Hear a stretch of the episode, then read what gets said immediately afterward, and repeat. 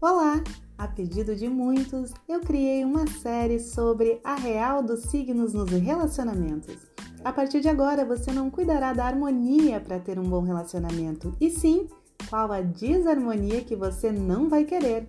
Não pense que eu serei imparcial, afinal, eu sou a Lili Bidu, astrologia divertida e a culpa é toda sua.